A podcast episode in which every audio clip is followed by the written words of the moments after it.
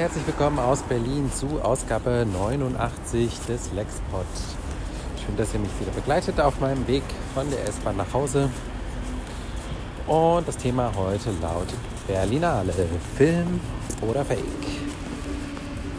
Und da geht es um Texte von Michael Brake. Michael Brake ist ein äh, Berliner Journalist und Lektor, äh, den ich persönlich kenne, aber den ich auch unabhängig davon immer sehr gerne lese. Er hat zum Beispiel ähm, in der Taz, so sein Hauptauftraggeber zurzeit, glaube ich, äh, sehr lange die Kolumne Nullen und Einsen geschrieben, in der es so ein bisschen so um das Digitale und die Welt ging.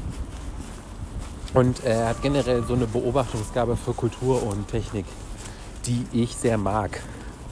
Und äh, seit einigen Jahren schreibt Michael zur Berlinale eine bestimmte Sorte Quiz, Früher hat er das mal für die Taz gemacht, letztes Jahr glaube ich zum Beispiel. Äh, dieses Jahr hat er das gemacht für fluter.de. Und in diesem Quiz gibt es drei Kurzbeschreibungen äh, von Filmen, die angeblich auf der Berlinale laufen. Aber nur einer davon ist echt. Die anderen beiden sind frei erfunden. Äh, Michael hat das dieses Jahr für fluter.de zweimal gemacht. Äh, ein anderer Autor oder eine andere Autorin hat es auch gemacht. Äh, die anderen Texte haben aber keine Autorzeile, deswegen kann ich nicht sagen, wer. Äh, und der Text, auch der Text von Michael, steht zum Glück unter einer CC-Lizenz. Das heißt, ich kann ihn hier problemlos vollständig zitieren. Also, ihr könnt jetzt mal mitraten. Welcher dieser drei Filme ist echt? Erstens, im Feuer von Daphne Charizani, Deutschland, Griechenland 2020. Die Bundeswehrsoldatin und gebürtige Kurdin Roida meldet sich für eine Mission, um im Irak kurdische Soldatinnen auszubilden, die gegen den IS kämpfen. Niemand darf wissen, dass sie eigentlich auf der Suche nach ihrer verschwundenen Schwester ist. Zweitens, Elena von Angelica Osorio. Chile, Argentinien 2020. Jeden Tag setzt sich Bernardo in die Wartehalle des Bahnhofs von Antofagasta und wartet auf die Rückkehr von Elena. Doch seit der Pinochet-Diktatur ist sie verschollen. Als sich eines Tages ein Junge zu Bernardo setzt, erzählt er die Geschichte seiner großen Liebe. Drittens Lamborghini von Diara Sosse, Senegal, Frankreich 2020. Halblegale Deals, Gelegenheitsjobs, weiche Drogen.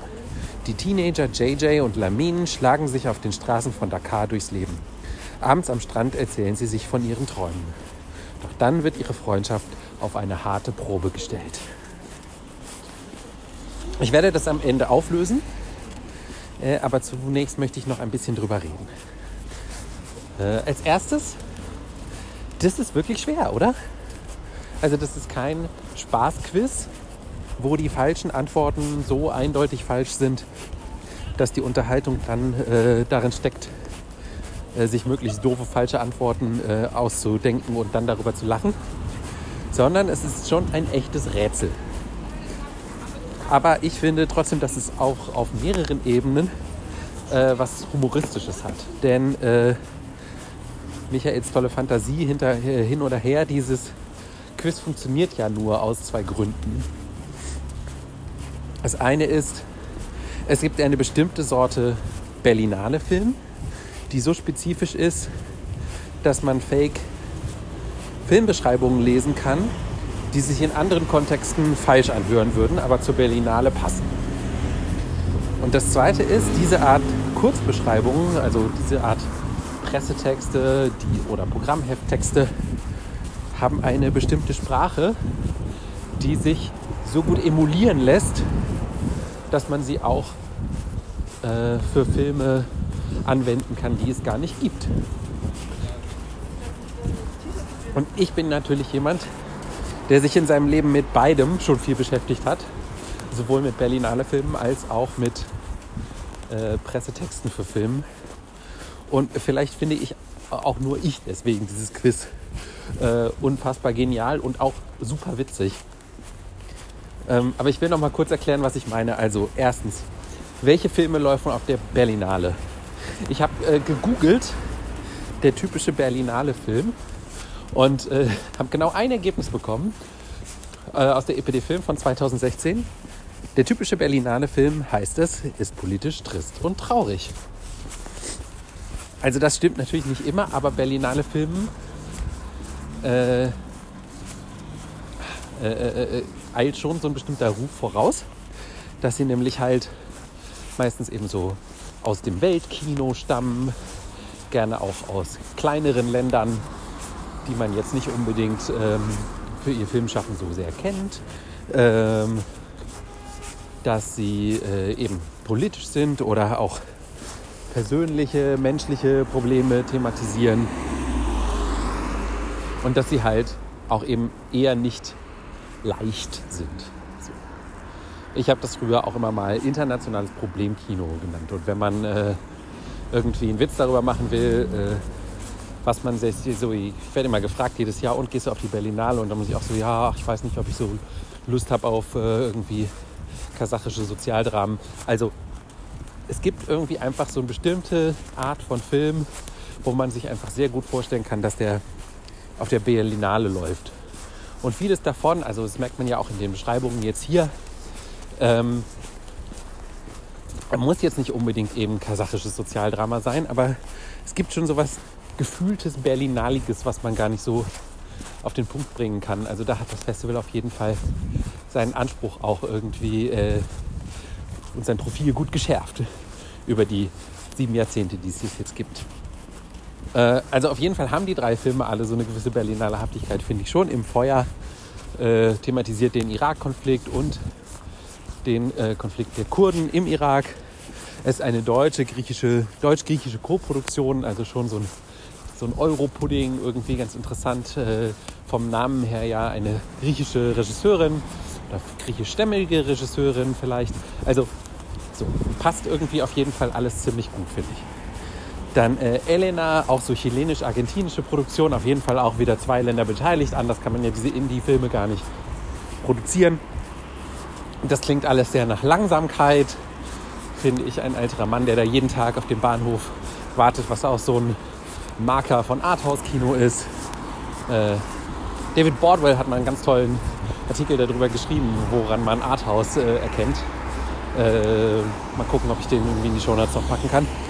Und ähm, auch so dieses historische über die Pinochet-Diktatur und so, wie es da drin steckt, finde ich auch so ganz, ganz typisch irgendwie. Äh, und Lamborghini, der dritte Film, genauso, also irgendwie Frankreich-Senegal, auch so ein ganz typisches Produktionsmodell. Man hat irgendwie, ähm, der Senegal ist ja natürlich eine ehemalige französische Kolonie, das heißt, die sprechen da auch noch viel Französisch. Und äh, das ist ganz typisch, dass man dann vielleicht einen Regisseur hat, der dann, oder eine Regisseurin in dem Fall, die im Senegal vielleicht aufgewachsen ist, aber dann in Frankreich vielleicht mal studiert hat, deswegen da französisches Geld einsammelt und dann wird das eine Co-Produktion. Ähm, man hat so diese Geschichte von zwei kleinen Gangstern, die so Pass pro Toto, Schicksal irgendwie zeigen, finde ich, für, ähm, für natürlich irgendwie große Teile der Senegales, äh, senegalesischen Gesellschaft irgendwie, oder zumindest einen kleinen Teil. Äh, und, und eben so dieses zwischenmenschliche, der Titel deutet darauf hin, irgendwie so, ne, auf die Träume und Wünsche äh, von, ähm, von eben Jugendlichen und so weiter. Also finde ich, passt auch total gut. Wäre wär jetzt einer der drei Filme zum Beispiel irgendwie so eine typische Til Schweiger-Komödie vom Plot her gewesen oder so, hätte man schon gedacht, so, hm, das klingt eher nicht nach Berlinale. Das ist das Das andere ist so, wie sind solche Pressetexte aufgebaut? Und das kann man sich an dem Beispiel auch wirklich sehr gut anschauen. Man hat halt zwei bis vier Sätze, man äh, hat immer so einen Aufbau, eine These am Anfang, die dann unterlaufen wird. Also wie so ein typischer journalistischer Teaser auch so ein bisschen, wo man sagt, ne, man fängt, steigt irgendwie mit einem Reiz ein, stellt eine These auf und baut dann dem Leser vielleicht irgendwie eine Rampe in den Text rein oder der Leserin. Ähm, es ist hier halt auch irgendwie so dieses immer so eine zweiseitige, erst wird eine Annahme gemacht und dann kommt etwas, was diese Annahme unterwandert. Also in allen drei Texten steckt es drin. Bei äh, Im Feuer ist es, niemand darf wissen, dass zum Beispiel. Ne? Also sie, ne? die Situation ist, sie wird in den Irak geschickt, aber es gibt irgendwie was, was da drunter steckt. Dann ähm, bei Elena ist es, als ich eines Tages, also auch so, ne, es gibt eine Situation, die ist immer gleich, aber dann verändert sich was. Und äh, bei Lamborghini ist es auch, dann wird ihre Freundschaft auf eine Probe gestellt. Auch so ein ganz typischer Satz, finde ich. Und diese Texte sind halt einfach eben mal so aufgebaut. Und klar, das ist halt natürlich auch einfach die Grundform dramatischen Erzählens, dass man irgendwie eine Situation schafft und die dann unterläuft. Aber ähm, es liegt auch an den Texten, das so rauszuarbeiten, was das ist, finde ich. Und äh, das zeugt dann eben schon von großem Handwerk, das so überzeugend zu formulieren, dass es halt eben auch für Filme geht, die es gar nicht gibt. Und woran man, finde ich, die besonders guten Fakes halt auch erkennt, sind dann halt so kleine Details, äh, die so spezifisch wirken. Also, dass man halt auch merkt, da ist irgendwie Arbeit reingeflossen. Also, dass man dann halt denkt, naja, das ist ja so ein Detail, das kann sich ja niemand ausgedacht haben. Das muss ja dann schon echt sein. Und so, das Besondere ist halt, dass auch die falschen Filme auf die Art und Weise, finde ich, in unserem Kopf zu filmen werden, wie es halt wirklich geben könnte. Ich kann mir definitiv auch bei den beiden falschen Filmen in diesen Texten, ich habe diese Filme vor Augen, ich kann mir die total gut vorstellen. Ich kann mir genau vorstellen, wie die aussehen.